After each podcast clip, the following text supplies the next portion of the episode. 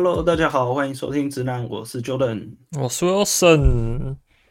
哎，那今年也快来到尾声了，那明年呢，就是我们众万众瞩目的这个 蓝白合变蓝白拖最后又要选举了。对，没有错，就是刚好又是，我觉得这应该快快快会变成年番了吧？就是我们 一年一度的这个政治特辑嘛，是是是就是来聊聊跟政治相关的这样。对啊，那明年不止台湾要选，其实明年刚好很巧的就是，呃，全世界有大概超过七十个国家都要选，说是大概全世界会有一半的人都要选举。啊、那个《经济学人》有一篇文章特别在讲这件事情。所以明年呢，这个估计世界会有很大的局势变化。那 嗯。反向是美国嘛？美国也是明年年底的时候会选举，那搞不好又是同样的组合，那个川普 versus 拜登。对，美美国基本上也是两两党在那边打啊！我好想看他们再辩论一次哦。上次那个最经典的 “Would you shut up, man？” 好好笑。那时候跟室友一直在看，笑到不行。日本这边的话是今年已经选完了啦。我刚刚在这个 podcast 开始之前，我们去找一下，好像开始那个知识的选举这样。是，但我们刚刚这样看，我感觉日本的选举超级复杂，就是他们那个什么任期啊，就他们不是像我们这样时间固定，然后就选这样。对，台湾有故意整合啦，就是把全部的东西挤在一起，这样，就是什么九合一还是几合一这样。对，然后再跟什么公投什么混在一起。对，然后日本选举，我最近有听到一个蛮有趣的，就是我们之前。我们还没听过，可以去听听看。我们 之前有讲过，就是各国不同选举的那那一集哦。但总之，日本他们选举是写名字的嘛。是。那那时候有有讲到，就是说你可以写什么小名啊什么的，基本上都可以。但是有一个情况就是说，如果你写的那个名字是两个候选人，假设他们的一样的姓，就是日本通常会叫姓嘛，就假设都叫小林这样子。对。那。你写就写小林在上面，然后他无法分辨是谁的时候，是这时候该怎么办呢？你觉得？就大家会猜一下啊，废票？答案是各得零点五票，所以他们选举会有半票的，有会有小数点。我我真听听到傻眼，还有这回事？欸、等一下，小数点那。那假设今天有三个候选人，例如说佐藤嘛，日本第一大姓。对。那假设今天有三个佐藤，啊，就有一个人写佐藤，那一个人零点三三票，可能吧？对，我听说他们的选举是有小数点啊，我第一次听到也是傻眼，还有还有小数点这种事。对，这个也是蛮有趣的啦，就是他们有不同的那种选举的那个选举文化吧，这样讲。是是。有最近也很常在路上会。就走一走会看到，就是前阵子啊，前阵子因为刚投完票嘛，所以前一阵子会看到有人在路上宣传证件啊什么的，也是有，对，嗯哼，就是终终于看到了，因为真的很少见，就是有那种候选人在那个竞选车上那边喊这样，真的很少见，是是是，我还是去京都的时候才看到的，在我这边还没看过。哦，你们那边没有什么好选，你们那边就乡下地方，大家都挑好的，有可能。哎、欸，我也是听说他们日本的这个投票率好像不到百分之五十吧，五十左右。是是是，对，就是真的是蛮低的，就没什么人在注意。所以我就跟我老板说，哎、欸，我明年要回台湾投票这样子。我老板就说，他很压抑吗？对，他很压抑。那他说 OK 啊，OK 啊，支持你们这样子啊，不要被中共收购就好了。这 样 对，总之对，就是刚好啦，刚好就是年底，反正就是算年班吧，看明年还有没有机会再出一集来讲选举啦。对，是啊，是啊，因为就现在刚刚也讲嘛，就是明年大家都要选嘛。然后那时候我也是跟我那个 manager 讲说，我到时候可能要回去参选举。然后那 manager 说，你是要选哪边的？我说呃，台湾啊。因为美国，因为美国明年也要选嘛。哦、oh,，OK，对啊，啊，中国就没有那么好选，还没变美国公民啊。对啊，他不知道嘛。对啊，OK，对，是是，对啊。然后这个我们的明年的。啊、呃，这个精彩的这个选举要开始。那在这之前呢，就是刚好前应该算是这一个月以来吧，就非常多的这种那个八点档剧情在上演。哦，对啊，这个起承转合又不合，高低起伏。我没有投，对啊，我就什么什么啊，没有同意你公开啊，你有时候同意啊，对，就是很很有趣啊，很有趣啊。台台湾的选举相相对于日本来讲，真的还是好看很多啦。日本没有什么这么激情的画面。有啊，之前之前不是有一个那个什么出来道歉，然后在那边哭的那个，哦，那个 爷爷村龙太郎吗？那个呃，在那边哭。一上来就哦，我对不起。对对对，我后来也有去看了一下，就是他，就他绝对不是唯一贪污的人，但是是，是，是最主要还是他的反应太过激烈了，才 让大家就是把他变成迷因什么的嘛。然后据说他好像从小到大就是这样。OK，对，然后就是他那时候出来哭的时候啊，直到后来。他们就是因为要进法庭嘛，是。那日本的法庭好像，呃，应该说日本的新闻记者，他们好像法庭里面不能拍照、摄影什么的，所以他们会用插画的方式来去表达，这样。哦，就跟以前我们不是有一阵子不是动新闻，动新闻，对对对，对，就是类类似那一种，对，然后他们才就是才知道说，哎、欸，原来他是戴假发，原来是秃头这样，嗯、呃。最近他好像有自己开自己的推特，然后有在直播什么的，好像啊，对，是 是是，也是就是一个插曲啊，日本政坛上的插曲。对的，那我们就话题还是要拉回来。虽然我们开头在讲选举，不过其实我们这一集更想跟大家聊的是这个所谓的赛局理论 （game theory）。其实选举就是一个赛局啊，就是大家在博弈嘛。对对对对。然后它算是一个重复赛局，就是赛局里面有分，它有不同属性嘛，什么重复赛局，而且它应该算是一个呃，那种什么呃不资讯不完全赛局，就是你其实不知道对方手上有什么牌，然后那个当然大家会做民调嘛，啊，那民调做出来当然也不一样，他说这个是哎打电话的市就是市话的民调可能比较偏蓝，然后什么什么行动电话比较偏绿之类的，或者是它是中间的白。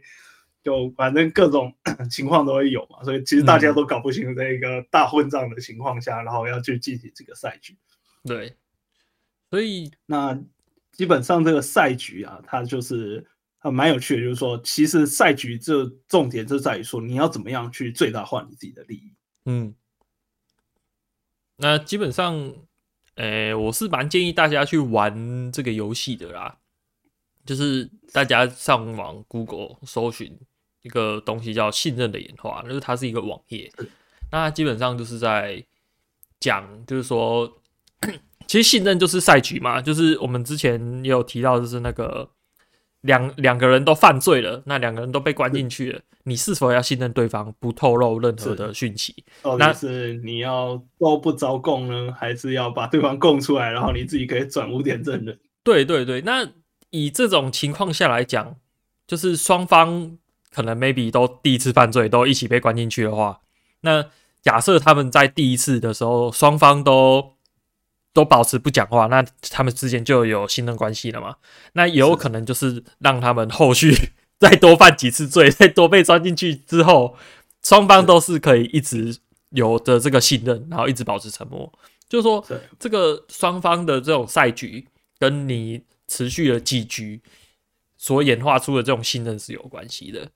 是，比如说他之前，哎、欸，这个上一次他给他撂杯啊，然后这一次你也撂他，所以你们两个就会互撂，然后你们就会一起再被抓进去关。对，所以有一个就是说，他在这个游戏里面有一个蛮有趣的，就是说他有很多不同的角色，有些角色是，比如说我会模仿你上一次。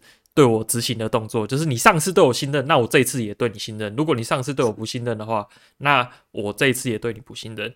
但是就会造成一个情况，就是说这个东西就是有点像冤冤相报何时了。就是我这次对你信任，然后你对我不信任，那我下一次就也对你不信任。结果你这次反而对我信任，这样子就是会变成有点冤冤相报何时了的这种情况。又或者是有些人就是坚持就是不合作，我就是黑到底。是，又或者是有好几种不同策略，还有一种就是我从头到尾就是一直跟你合作。哎、啊，有有些就是可能、哦、对，有些可能就是比较聪明嘛，就是诶、欸，我就是一直跟你合作，直到你欺骗我了之后，我才不跟你合作。嗯，人性本善的概念。对啊，有一些是我前面会有固定的套路，比如说我会先合作、欺骗，再合作、合作这样，然后我看你的反应，按、啊、你的反应，如果你都跟我合作的话，那我就之后就一直欺骗你到底，这样 以获取我 最大利益。这样是，是是，又或者是在那之后发现，哎，其实你会变哦，你有时候会合作，有时候不合作，那我可能就是会变成就有其他不同的方式来去应对你，这样就他有好几种不同的角色啊。是是。那基本上在这样子的情况下来说，就是诶，模仿的角色会是有最好的报酬。啊，你说他模仿你前一次的，对对对，就是反反而是你坚决不合作的话，是很容易被淘汰的。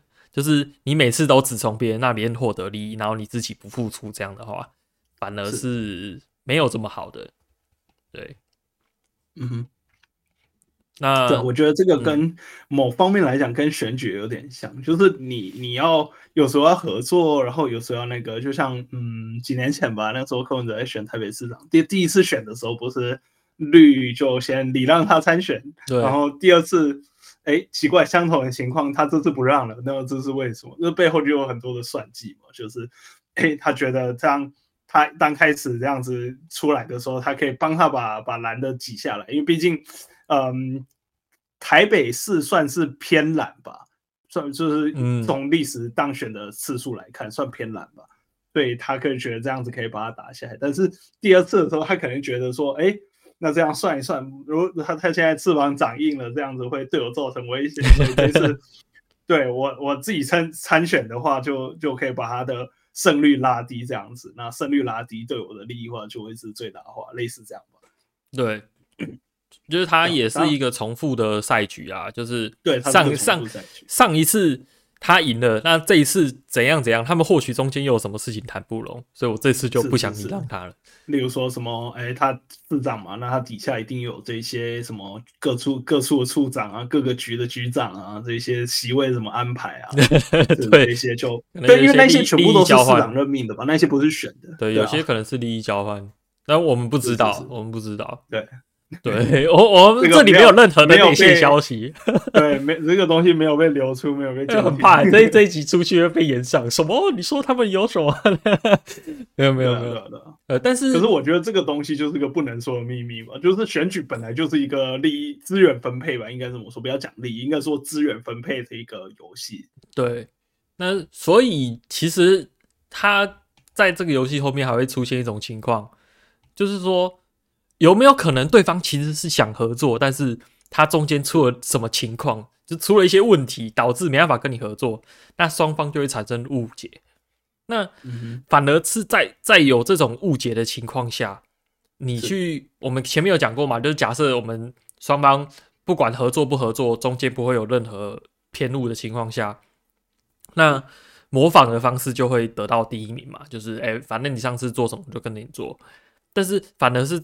在有这种误会的会发生的这种情况下，那个坚持不合作可能还是比较好的办法，就是因为我有可能是我今天想要跟你合作，但是中间出了什么事问题，导致我没办法跟你合作，但是你也不知道，就是双方在这种情况就要就会比较容易产生误会，但这时候有可能有其他方式，就是比较好的解法，就是说，哎，我被你骗了一次。没错，但是我下一次还是愿意继续跟你合作，原谅，嗯，对，所以谅解才是最佳解，你知道吗？就是以我们的现实生活中，就是大家还是要互相谅解，这样。对，可是这其实是你从一个上帝视角在看这件事情嘛，就是说，像囚徒困境，我们把那个表画出来，你一看，大家都知道，哎，这两个都那个打死不从，这是最佳解，可是。可是赛局告诉我们，就是我们不会管别人怎么选，我们只会管不管别人怎么选，我们都要利益最大化，这就是赛局。那这就是最主要，就是看他们前面有没有一起共同犯罪过几次，之间有没有共共同的信赖关系了。是是是，对，这我我觉得像这一次。这一次总统大选，因为多了一多了一个嘛，以前就是反正就只有蓝的跟绿人他们两个在。对，就是他们的赛局又比较简单嘛，就是两。他们赛局比较简单，哦，我们就一人做八年这样子，然后八年后又换一边嘛，从从历史上看起来是这样。对，但是他们对，但是总之就是现在变成什么沙卡都嘛，现在他们不是都讲是沙卡都，这个赛局就会把这个变得更复杂了。是是，对，因为他刚好就有一个人是，因为其实有一个蛮经典的理论叫做中间选民理论，那他其实是在讲说，嗯，今天假设在，因为我们大家都知道嘛，选举非常简单，票多的赢，票少的输。对，那。怎么样？你可以获得最多的票嘛？所以，我们先把所有的人摊开，你可以想象他现在是一张光谱。OK，、嗯、那这个光谱上面可能是一个呃，叫那叫什么？呃，正常分布，平均呃分平均分布，就是说对常嗯算常态分布应该对。我们假设它今天是一个常态分布，好，嗯、那常态分布就是一个中性曲线嘛。那这个时候你要站在这个光谱的哪一个位置？因为基本上人会投给离你自己那个位置最近的候选人。对对，那今天你把这光谱摊开，其实你在中间是最多人的嘛。那所以你最好就是站在正中间，你才是最容易选上的。其实我觉得某种程度上也反映台湾的这些政客或者是这些候选人，他们其实都很想办法的偏中立。这也是为什么那种嗯，那那个词叫什么政治正确？为什么政治正确就是讲非常中立、非常不得罪人的话？为什么？因为他就是站在中间的那一个，他可以获得最多的选票。嗯、那今天，嗯，这个白呃柯文哲跑出来的这个情况，就刚好打破了这个平衡。因为他们以前是一人站一边，就看谁站的比较中间的，那谁就会赢。基本上，那现在这个柯文哲跑出来，他直接站在正中间，他说他是超脱蓝绿嘛，他是这样。对他他自己对他自己是表示超超越蓝绿，没错。对，那他就把这个位置给卡了。当然他，他他在他自己的政治光谱上，嗯，肯定还是有特别的定位的。那这个我们这边就不深入特别研究，毕竟我们主要还是在聊科学的部分。那政治是个非常不科学的东西，我们就不多。对，就是更多感情在里面啊，政治。对对对对，就是讲也讲不清的。但从科学上，就是你站在正中间，你可以获得最多的选民嘛。所以今天他的这个加入，就会让这整个局势都变得超级复杂。对，如果有学过那个统计学的话，就是常态分布，我记得有有一个三十三趴的线嘛，就是它正中间有其中一个有一段区域，就是你把那一段区域框住的时候，它它几乎就是占六十几趴，在整个常态分布六十七趴，对啊，什么三个标准差之内吧？对对对对，所以总总之可能要。不偏左不偏右，左左右右这样子，就是以美，因为美国大选基本上都是可能一边偏左一边偏右，但是实际上就是你要一直左左右右，才会让人有点摸不清 摸不清，然后你要站在中间的位置这样。是是是，所以像像川普那个时候就是一个非常极端例子，为什么会跌破那么多大家的眼镜？就是因为他就是一个超级极端的，就那个他并不是选择站中间，他就是选择站的超。超右，超右，然后，但是他还是赢了。当然，这个跟美国的选举制度有关系，这我们之前的集数有聊到。我我我我记得他那时候有一个策略，就是他有特别去，因为美国是选举人票嘛，是，是那选举人制度，所以就是你每个州的人数去除以选举人的数量是，是就是那个比重是不一样的。他有特别去找那个。CP 值比较高的州，CP 值比较高的州 没有错，就是当然像那种那种加州这种事，就是非常非常呃，CP 值很低，CP 值很低。虽然他人数很多，可是因为你要把它翻转是很困难的，所以他就选择直接在那边不努力了。对，就是也也有有可能就是，哎、欸，他有些地方，比如说像加州的一些地方，应该是相对建设比较好吧。就是你可能网络上什么很容易就看到川普的讯息，但是美国中部一些地方感觉还是比较需要就是去现场这样。总之那当那时候看他的策略就这样，然后选 CP 值高了，这也是赛局嘛。我去那些一些州，他的人是不是这么多，然后他选举人票除下来，他每个人能够有的票才这么少，那我还不如去一些 CP 值比较高的州这样子。是是是，对，那对啊。我们刚刚有讲到，就是我们这个选举它就是一个重复赛局嘛，就是哎，今年谁做，然后你看这个人做做如何，就是他是一连串你对他信任或是不信任的这个行为。对，其实这个也跟这个我们那个观光商店有关嘛。你去那个观光地就是要被骗钱的嘛？大家都要有这个心理准备。他可以选择骗你或不骗你。那骗你的，就我们我们今天就假设来算个数字好了。假设他不骗你，一个东西卖你一百块，有时候那种纪念品之类的。对，哎，那时候陆客很红的时候，操作的时候，他们不是都有就那种只只抓只做陆客的那种店吗？然后一个纪念品可能卖你一千块，这样，那就是属于骗你嘛。那你这两个东西就是他的利益之下，就是不管今天你选择来或不来，那他选择骗你，他的利益就是最高的，因为。他就反正做你这一次嘛，你下次来也不知道什么时候了，就是针对一个个人啊，那每个人都骗一次，对吧？每个人多赚九百块，他就他就人人数除一除，他就赚多乘一乘，他就赚多少了。所以这这跟这个囚徒困境也是有关啦、啊。你你如果两边就是合作偷这一笔大的，那他们就有可能倾向于不合作，就是是双双方的那个。就是双方的那个赛局就会偏向可能不合作嘛，但是假设他们今天是一直就是重复的在 犯罪，那这样的话，他们双方当然是合作越多，就是双方互相信任越多越好嘛，就才不会像我去那个观光的地方就觉得那个观光好贵嘛。那我觉得日日本观光有就是重复重复次数小嘛，因为既然你可以选择来或不来，然后呃商店可以选择骗或不骗。对，对，那商店骗你，然后他他的利益是加九百，然后他不骗你，他是零。那如果你选择来的话，那你可能就是负，就是如果他骗你，然后你又来，那就是负九百，类似这样子。呃，你把这 matrix 画出来，对，对，所以那这个时候你你就会倾向于，就是看你重复几次。假设这个地方是你会一直来的，他就会选择不骗你。但是如果你今天重复次数非常小，例如说你这辈子就只会来这个地方两次，那他就会选择骗你。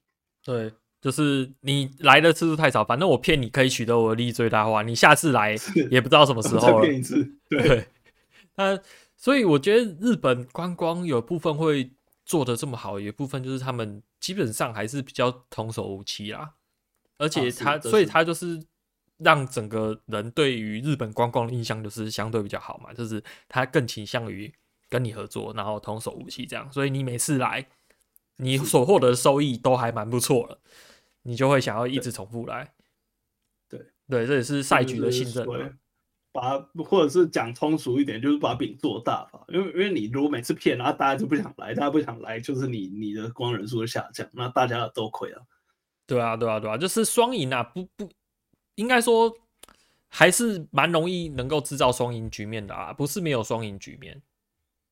是是是，对，只是有时候你从一个个人的角度，例如说他从他单一商界的角度来说，他他不管嘛，因为我们刚刚讲都是双赢局面，你你从这个俯瞰视角，就是你把这整个 matrix 画出来之后，哎，当然你知道这样子是最佳解，但是那个最佳解不一定是赛局，呃，赛局里面的所谓叫纳许均衡嘛，就是说，对，当两边都成，就想办法去选他自己利益最大化的那个点，就是赛局均呃纳许均衡。但纳许均衡不代表是全局的利益最大化。对，所以我们从这个赛局来讲，就是大家可以就还还是蛮鼓励大家去玩那个游戏啊。那个是是是，那个信任的演化。那他最后就有一个结论可以告诉我们，就是我们其实就是信任很重要了。那要怎么有信任的关系？最主要就是你要有重复的互动。就是如果你没有一直重复的去进行这个赛局，对双方都有了解的话，你很难够建很很难能够建立信任。所以就有些人就在讲说，我们现在这个社会能跟人之间互动越来越少了。就是我跟你买东西可能也只买一次，然后我们跟你之间没有长期的这种互动，所以就导致我们现在的社会有点偏向越来越偏向就是双方不信任这样。嗯，那我觉得我这蛮有感觉的，因为像是在。特别在网络上吧，因为你看现在现在你在网络上，网络那个那些商店嘛，例如说你去 Amazon 买，或者是你去什么虾皮买啊，反正你东西搜出来十几家店、二十几家店啊，每一家卖一样的东西，就是说你就当然选最便宜的那一家嘛。我觉得这这就是赛局，就是选你利益最大化嘛。那这个时候就会变成是商家可能会出现所谓削价竞争情况嘛，因为、嗯、呃对他来讲。他不管对方怎么做，他只要销价，就是他不管他的同业怎么做，他只要销价，他就可以赚到这笔钱，因为这是你要么有赚到钱，要么没赚到钱。那就是少赚比没赚好，所以对商家来讲，他们可能就开始销价。那对客人来讲，那他也不管，就是说，哎，我贵的最便宜的，我当然买便宜的，反正东西都一样，对啊，就是一个，我觉得算某种程度上算是一个恶性循环吧。就是因为对啊，你便宜东西，那商家他赚的少，那他可能就开始 cost down，他可能就偷工减料，开始找找一些便宜的替代品来，就是做他这个商品这样子。对，所以我觉得其实还是要找到双赢啊，就是是是，就是要要双赢，就是你要进行一个非零和游戏。是，他说这样子的会让双方都比较好啦，就是你双方。假设都愿意合作的话，我们可以创造出更大的价值。是是是，所以我觉得，我觉得这个时候就有一个元素可以进来，就是信仰。大家都会笑说，你今天在买苹果的东西，你是在捐香油钱。对，没有错。可是为什么你买了苹果的东西，你不买其他产品的东西？你为什么？因为当当然，你如果纯粹要算 CP 值的话，例如说很多，例如说三星或者是什么小米，他们 CP 值肯定更高啊，然后它的呃 rate 更大，什么乱七八糟有的没的。那用户体验又是一回事嘛？那嗯，就是你这信仰，你有这个信仰之后，你就是不管今天苹果只是换个 Type C，还是它真的有什么大改，你都会去买苹果的东西。那在这个情况之下呢，苹果它也可以，就是因为你一定都会买，所以它可以。好好做，他也可以随便做，但是因为呢，就是你们是长期的合作关系，你不会只买这一支，那他这个时候真的就是把饼做大了，他就会回来，就是哎，他再把东西做好，他要把东西加用更好料，要做更好的软体，那因为他有更高的收入，那这样两边就是一个双赢的情况。嗯，其实这个也让我想到，就是关于日本出版业的问题啊，我我就是像台湾的这种实体书的出版业，就是相对于日本真的是没落非常多啊。那日本，我前阵子有看到一个影片，他就说日本他们的解法就是说，有些是出版商嘛，那出版商之后有一个发行商，就是他会把书发行出去，他有他的通路嘛。是，那他们那时候他们就有规定说，比如说这本书出来之后，可能 maybe 一一年或是半年之内，他只能用定价去去卖，所以你不管是从 Amazon。或是从诶、欸、商店、实体商、实体店面等等各种通路，你想买到这本书，它就是统一，就是日本，就是你看日本的那个书背后就是写写一个定价，就大家就就只会用这个定价来卖，嗯、就大家不会卖更更低啊，他也不能，反正他是他不能乱定价就对了，除非你比如说这本书，他会照着那个建议售价来，对对对，所以这样子才能够保证就是大家都能够有最大的收益。又或者是你在，因为其实，在都市来讲，都市的交通运输各方面来讲都更加的方便，所以它比较有办法去压低价格。嗯，所以它也可以让城乡差距不要那么大，就是有人是这样认为啊。因为我在都市买的一本书的价格，跟我我在乡下买一本书的价格是一样，大家都只能按照定价来卖。即使是说我乡下的书店，我可能中间的运输过程很长很远，但是。我最终还是按照这个定价来卖，不会因为说，哎、欸，因为便宜，大家都跑去大城市去买书。嗯哼哼，对，我觉得美国就会有这个情况，就是这这这个贫富差距就会越来越大。例如说，我同样一个东西，像我之前，当然这跟税税也有关系啦。对啊，对啊。但是像像是，嗯，我今天买一个汉汉堡，我我在在湾区买，跟我跑去美国什么中西部什么什么明尼苏达买，那价格是不一样。对，所以。像他们这种情况，就是他们会有人去把关这件事情。如果你今天这个价格乱定的话，他下次可能就连书都不给你卖了。嗯，对，他们就是想办法要创造这个双赢嘛，就是你有这个书可以卖，然后你把这个价格卖在定价，那我们大家都有办法有收益，这样。对，是是，是。那最后一个就是要达成信任的方法呢，就是你要想办法去降低你的那个错误几率，你要想办法去降低你。能够产生的误解，就是你双方，因为有很有可能就是你今天跟谁相约，啊，那个人在路上发生什么事，就是假设啊，他手机掉了，然后他手他手机掉了，他完全联不联络不上你，然后他又突然之间有一个什么急事要去处理，就你之间完全联络不上，那就会产生误解嘛。但是如果这种误解发生很多的话，就很容易。让别人对你产生不信任，所以你要双方有这个互信的基础之外，就是有有几个嘛，就是你要重复的互动，然后你要想办法创造双赢的局面，啊，最后最后就是你要想办法去降低双方之间有可能会产生的误解。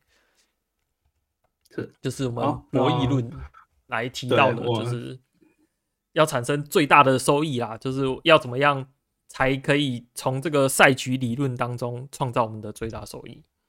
是是是，好，那我们今天这一集从选举呢聊到赛局，然后告诉我们要怎么样去呃做一个双赢的局面。那这一集也聊到这边差不多，如果观众有任何听众们如果有任任何呃想分享的，那也可以欢迎留言告诉我们。对，就是聊这边可以来寄信啊，寄信好不好？